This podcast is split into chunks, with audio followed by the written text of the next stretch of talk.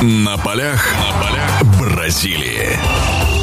Хорошо, продолжаем. Мы в гостях у нас Дмитрий Кириченко. Говорим о чемпионате мира. Дим, ну давайте вот еще так немножко аргентинцы, которые проходят дальше. Играть им предстоит с победителем пары Бельгии США. Да, пока что на момент записи нашего интервью мы не знаем, как этот матч закончится. Но в любом случае, кто бы там ни попался, что, как, как вы считаете, что в этой игре, в игре этой команды что-то нужно ли менять и вообще и как аргентинцы будут дальше? Потому что мощи пока действительно нет. Она есть, но она, наверное, просто не такая, как мы ожидаем. Или мы просто слишком много ожидаем там все болельщики, зрители?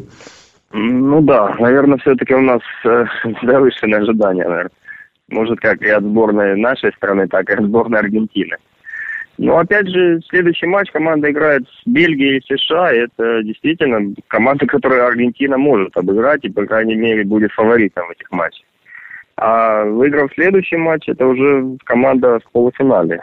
И там уже, ну, вы сами понимаете, там все могут решать просто секунды, доли секундов, какие-то мгновения, моменты, поэтому все возможно. Нельзя отрицать, по крайней мере, все команды, которые на данный момент вышли э, в одну четвертую, но они достойны однозначно. Очень понравилась Колумбия. Э, ну, Бразилия там имела преимущество все-таки с Чили так.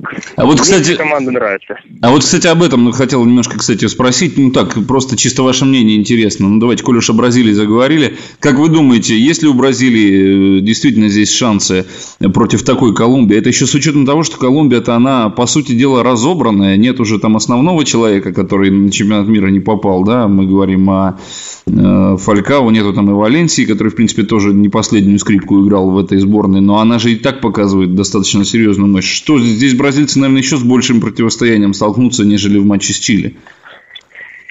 Ну, откровенно говоря, то, что я вижу, по крайней мере, в атаке Колумбии, ну, я думаю, что вряд ли кто-то жалеет о Фалькао. Да, случилось так неприятно, это действительно там лучший форвард, но то, как играет команда, настолько нагло, агрессивно и прекрасные голы, там, сумасшедший гол там забил, вот, десятый номер первый. Я всю игру не смотрел, я как раз летел из Бразилии в это время, на моменты видел. Бразилия, ну, если честно, перед чемпионатом я назвал Бразилию одним из, наверное, трех фаворитов. Это Испания, Бразилия, Арген... э, Германия.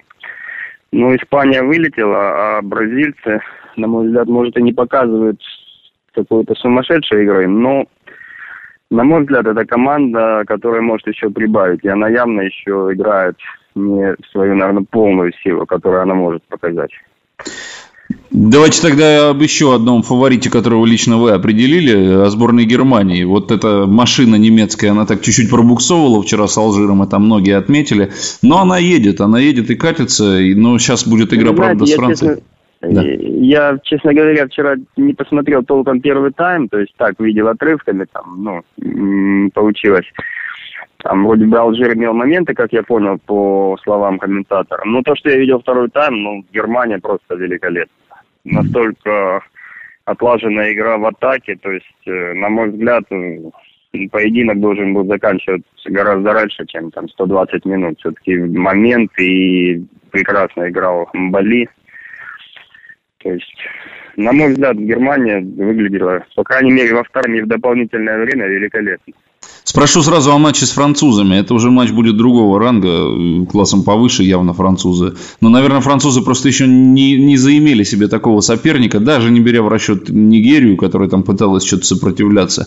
Но то, что французы делали на групповом этапе, да, не получив должного сопротивления от Швейцарии, той же, о которой мы так хорошо говорим, там спокойно решив свои дела с Гондурасом, а, по-моему, с Эквадором даже там Дешама не напрягался, но играли в свое удовольствие. Вот сейчас достаточно Нигерию так хлестко они прошли пошли. Вот здесь уже немцы. Каковы шансы вообще? Вы, я так понимаю, больше немцам ну, симпатизируете. Вот здесь, конечно, скажу так, Франция мне нравится. Я ну, гораздо хуже, худшего ожидал. Ну, игра достаточно так э, поставлена, то есть команда забивает и так достаточно уверенно выглядит и в обороне.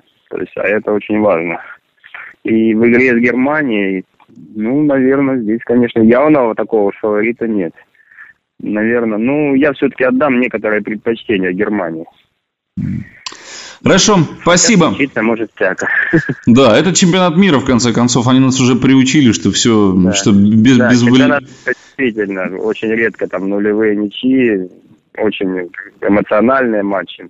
Смотреть действительно интересно. Ну, наверное, по-другому и не могло быть в такой стране, как Бразилия. Сейчас я там побывал и понял, что футбол там просто религия. Просто невероятная любовь к футболу у всех. Да, Дим, чи- чисто белой завистью по-человечески мы вам, конечно, завидуем и благодарим за то, что вы нашли время, за то, что выступили у нас сегодня в роли эксперта. Дмитрий Кириченко был у нас в гостях, говорили мы о матчах чемпионата мира. Смотрим дальше этот великолепный футбольный карнавал. Спасибо, Дим, еще раз. Всего доброго. Да, спасибо большое. До свидания. Интервью с первыми лицами в мире спорта. Аудиотрансляции игровых видов спорта. Превью и статистика. И все, что вы хотели бы знать о спорте на Радио Марафон. Первом спортивно-аналитическом радио этой планеты.